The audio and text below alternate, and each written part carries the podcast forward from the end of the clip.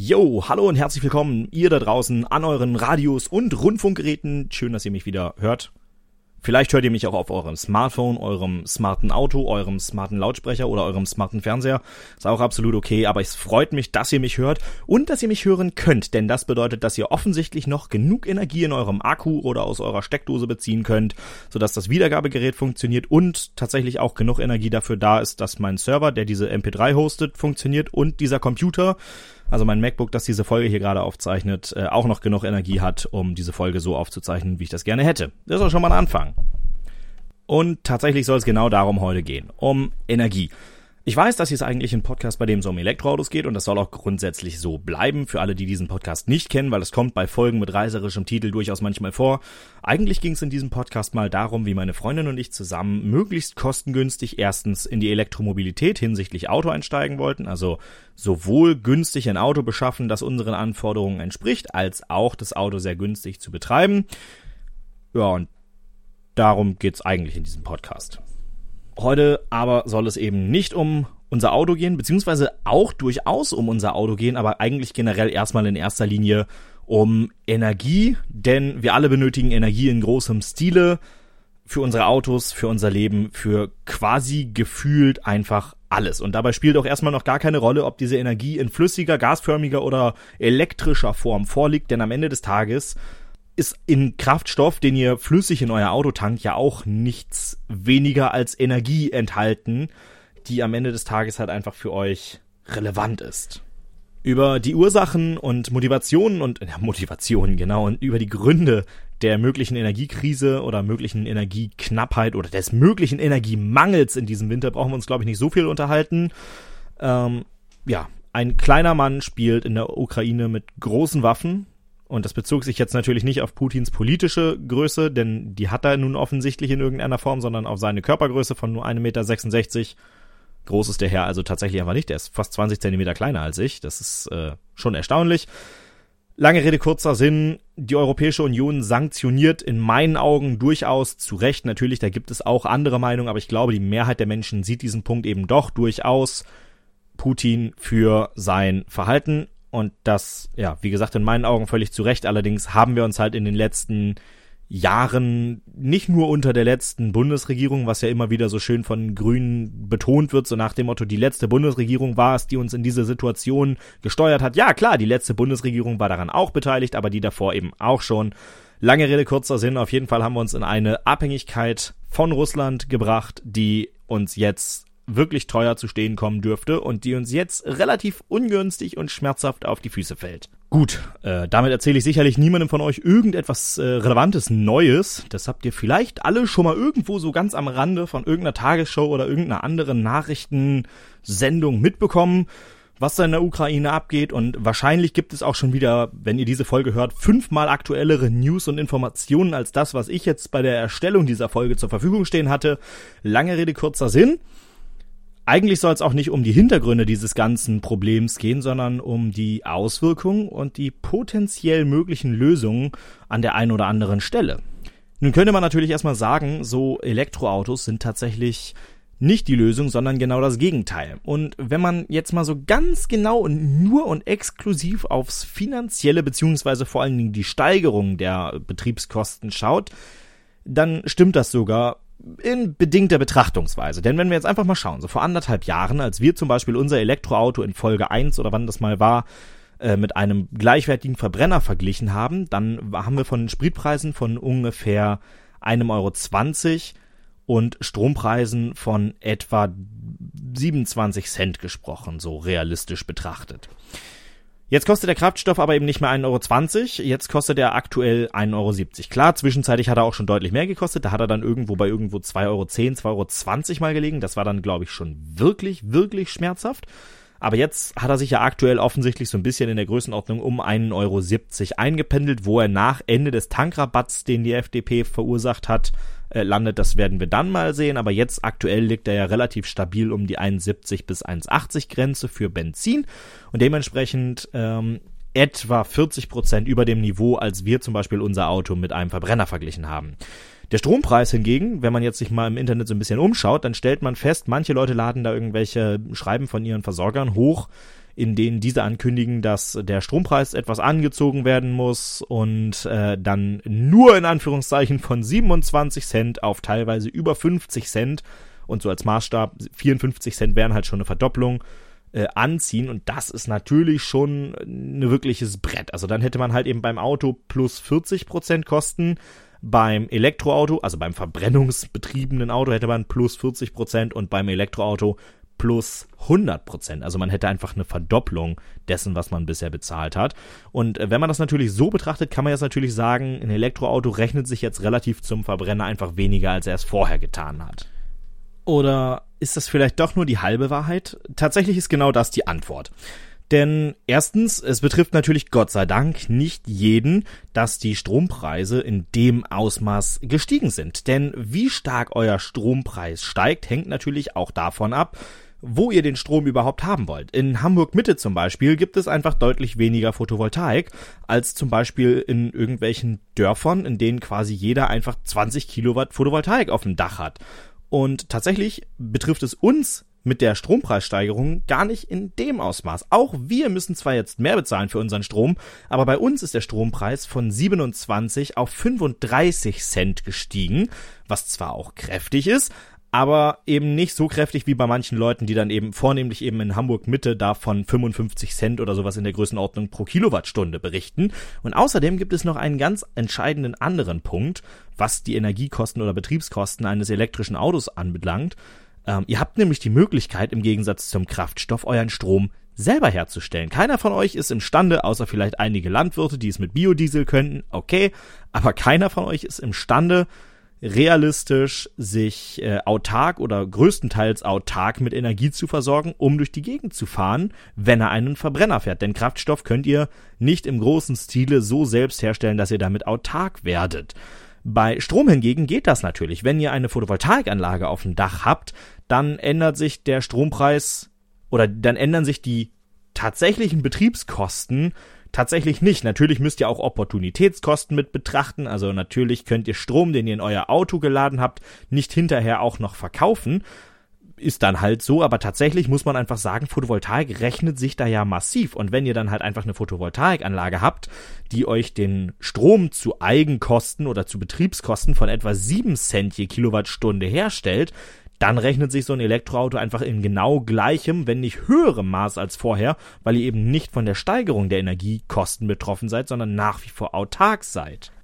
Grundsätzlich ist dann natürlich auch noch wichtig zu betrachten, wann wollt ihr den Strom eigentlich haben? Braucht ihr den Strom genau dann, wenn er verfügbar ist, weil die Photovoltaik zum Beispiel mittags gerade gigantische Mengen Strom zu produzieren imstande ist? Oder braucht ihr ihn dann, wenn er quasi gerade nicht verfügbar ist? Also sprich spät und mitten in der Nacht, wenn keine Sonne scheint und am besten nicht mal ein wildes oder ein mildes Lüftchen weht und quasi keine Windenergie zur Verfügung steht dann ist sie natürlich deutlich teurer. Und da sind wir bei einem ganz, ganz relevanten Punkt, nämlich wie steigern wir effektiv den Wirkungsgrad der Energie, die wir haben? Also wie schaffen wir es, in Zukunft weniger erneuerbare Energien abschalten zu müssen, als wir es heute machen müssen. Denn für alle, die das nicht wissen, es ist Stand heute so, dass wir in den Spitzenzeiten zu viel Energie herstellen. Das bedeutet, dass wir dann zwar natürlich erstmal konventionelle Kraftwerke wie Gaskraftwerke abschalten, Kohlekraftwerke und Atomkraftwerke lassen sich leider nicht so schnell abschalten, als dass sie auf solche kurzen impulsiven Sonnenphasen reagieren könnten.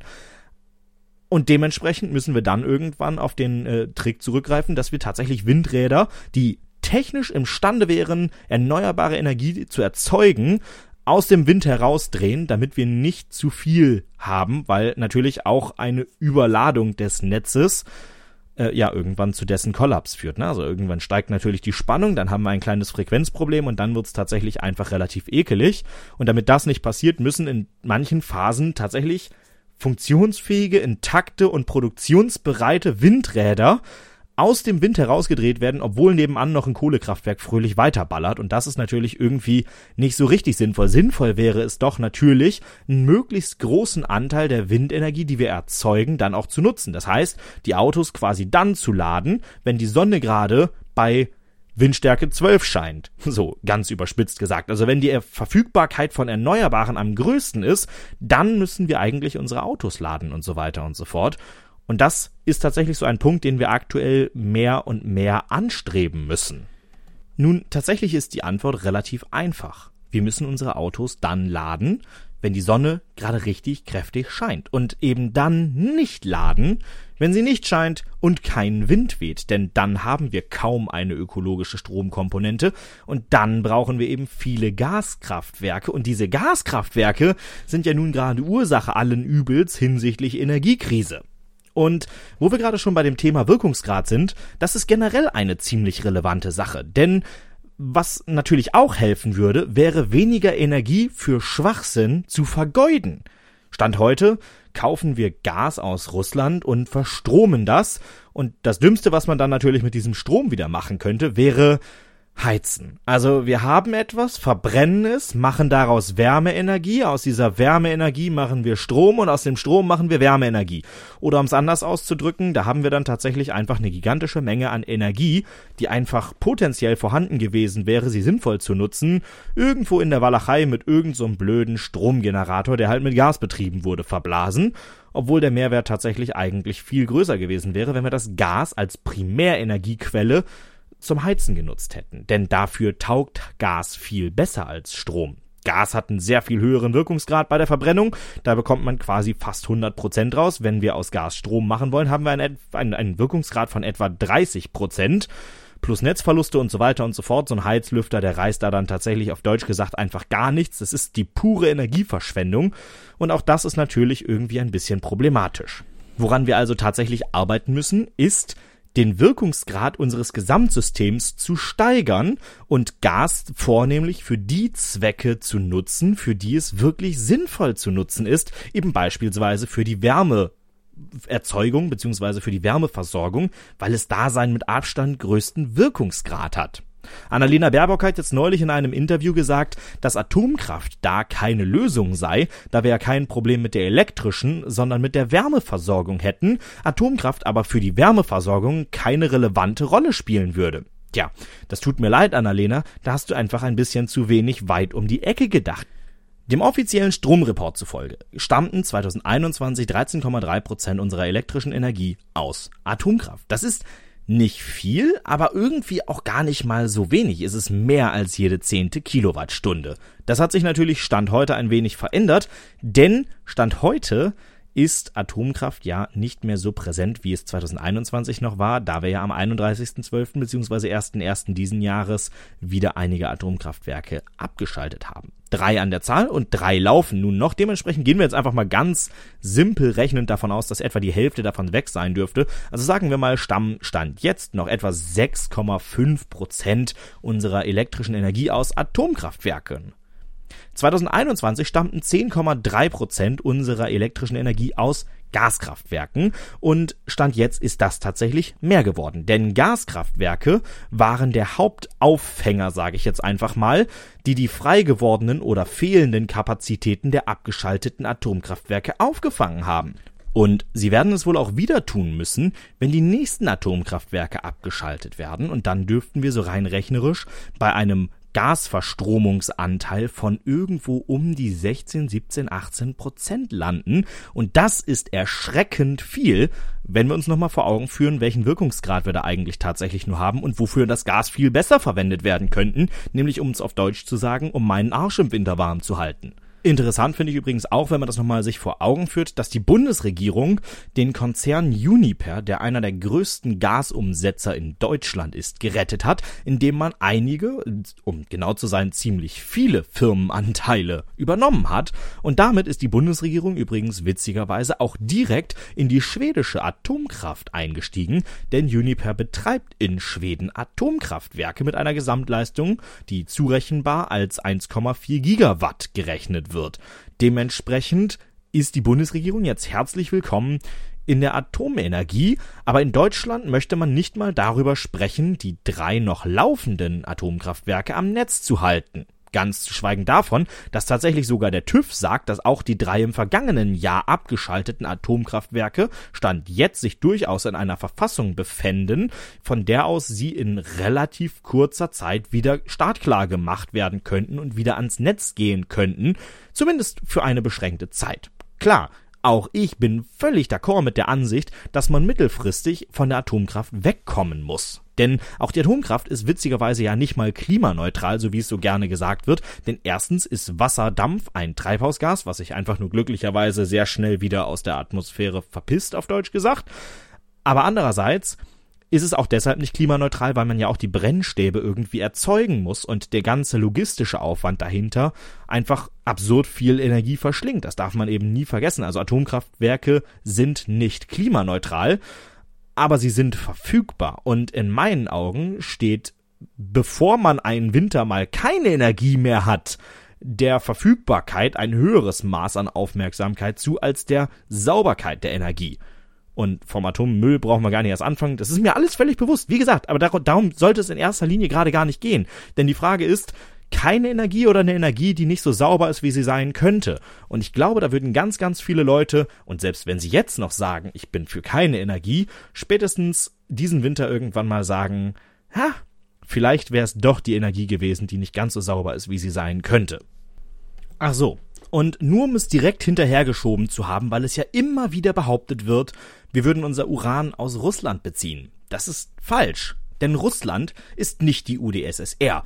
Und klar, wir beziehen unser Uran aus ehemaligem UdSSR-Staatsgebiet, aber eben nicht aus Russland, weil Russland selber gar nicht so viel Uran zum Atombrennstäbe herstellen hat, sondern wir beziehen unser Uran tatsächlich aus Kasachstan, das davon eine ganze Menge hat, und aus Australien, das auch nicht in Russland liegt. Also nur für diejenigen unter euch, die nicht so viel mit Geografie am Hut haben, Kasachstan ist nicht in Russland. Klar, die arbeiten viel zusammen, die Russen starten auch aus Baikonur in Kasachstan ihre Soyuz-Raketen in den Weltraum und so weiter und so fort, ist mir alles bewusst, aber Kasachstan ist am Ende des Tages immer noch nicht Russland. Wenn wir uns das also immer wieder vor Augen führen und uns dann nach wie vor weiterhin intensiv damit beschäftigen, wie wir effizient Energie speichern können, zum Beispiel eben durch den Betrieb von Pumpspeicherwerken, was ja übrigens in Deutschland auch eine ziemlich witzige Nummer ist, weil einige Pumpspeicherwerke mittlerweile vom Netz gehen mussten, weil sie einfach doppelt Netzentgelte bezahlen müssen, also einmal beim Bezug des Stroms, wenn er gerade verfügbar ist, beispielsweise weil einfach gerade viel Windkraft läuft oder viel Solaranlagenstrom im Netz ist und die Pumpkraftwerke einfach Strom in irgendwelche, also Wasser in irgendwelche höheren Lagen transportieren, um es dann irgendwann zu einem späteren Zeitpunkt durch Turbinen wieder nach unten pumpen zu können oder laufen lassen zu können, um daraus wieder Strom zu machen. Dann bezahlen diese Pumpspeicherwerke tatsächlich sowohl beim Bezug der Energie als auch beim Verkauf der Energie zweimal Netzentgelte. Und das ist tatsächlich am Ende des Tages einfach nur eine politische Angelegenheit, die dazu führt, dass Pumpspeicherwerke, die uns da durchaus in der Lage oder in die Lage versetzen könnten, Energie zu speichern, abgeschaltet werden müssen, weil die Politik irgendwie pennt.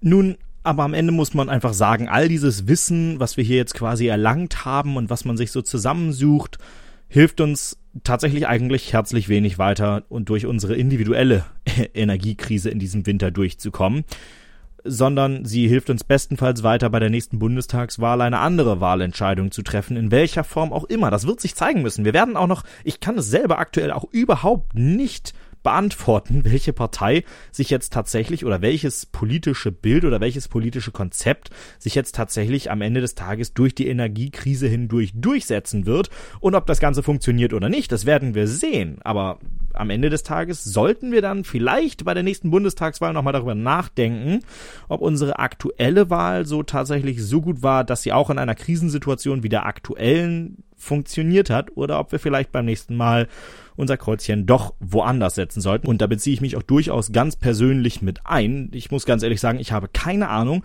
ob meine Wahl aus dem letzten Herbst immer noch so eine gute Idee war. Was kann ich denn nun aber eigentlich ganz persönlich machen, um der Energiekrise so ein bisschen zum, also einerseits gesamtgesellschaftlich, aber eben auch persönlich entgegenzuwirken? Und die Antwort ist tatsächlich, ein bisschen nachdenken könnte helfen. Denn nutzt doch Energie einfach dann, wenn sie am verfügbarsten ist. Das heißt, wenn es draußen gerade windig ist, dann ist wahrscheinlich auch die verfügbare Windenergie gerade besonders hoch. Das ist also ein durchaus geeigneter Zeitpunkt, um nicht nur eventuell sein Elektroauto zu laden, weil das hat man ja vielleicht nicht, aber um vielleicht mal zum Beispiel genau in dem Zeitraum dann auch die Waschmaschine einzuschalten. Da könnten dann auch Smart Home Aktoren durchaus helfen, die dann zum Beispiel über öffentliche APIs aus den Netzbetreiberdaten heraussuchen, wie wie hoch die erneuerbare Quote gerade ist und einfach dann angehen, wenn die erneuerbare Quote gerade am höchsten ist, weil damit steigern wir einfach den Gesamtwirkungsgrad der Erneuerbaren und steigern den Gesamtanteil der Erneuerbaren am Gesamtenergiemix. Und das ist tatsächlich ganz gut. Und das gleiche gilt natürlich nicht nur für die Waschmaschine, sondern auch für den Trockner und den Geschirrspüler. Und ich weiß ja nicht, was ihr sonst noch alles so für elektrische größere Verbraucher habt. Und für die ganzen kleinen Sachen, zum Beispiel äh, den Fernseher, der halt den ganzen Tag im Standby rumpimmelt, und für das Telefon, das den ganzen Tag im Standby rumpimmelt, und für den Computer und die Lampen und dies und das und jenes und die ganzen Uhren im Fernseher und im äh, Herd läuft eine Uhr und der Wecker, der im Stromnetz steckt und es gibt ja alles Mögliche, was im Stromnetz steckt und ein Standby-Verbraucher ist.